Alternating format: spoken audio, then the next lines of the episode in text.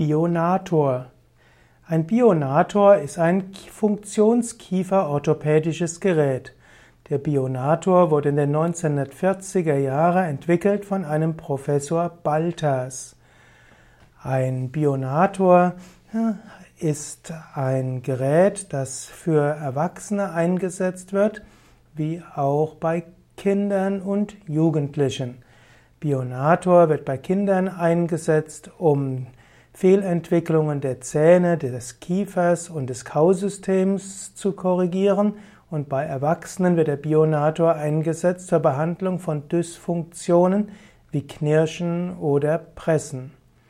Es gibt verschiedene Grundtypen des Bionators. Es gibt das Grundgerät, das dient zur Behandlung der Distalbisslage, also der Unterkieferrücklage. Als zweites gibt es ein Abschirmgerät, das bei frontal offenem Biss angewendet werden kann und das Umkehrgerät zur Behandlung der Mesialbisslage, also der Unterkiefer wird zu weit vorne. Es gibt verschiedene Weiterentwicklungen des Bionators. Eine wurde gemacht von Ascher, einem Schüler von Balter.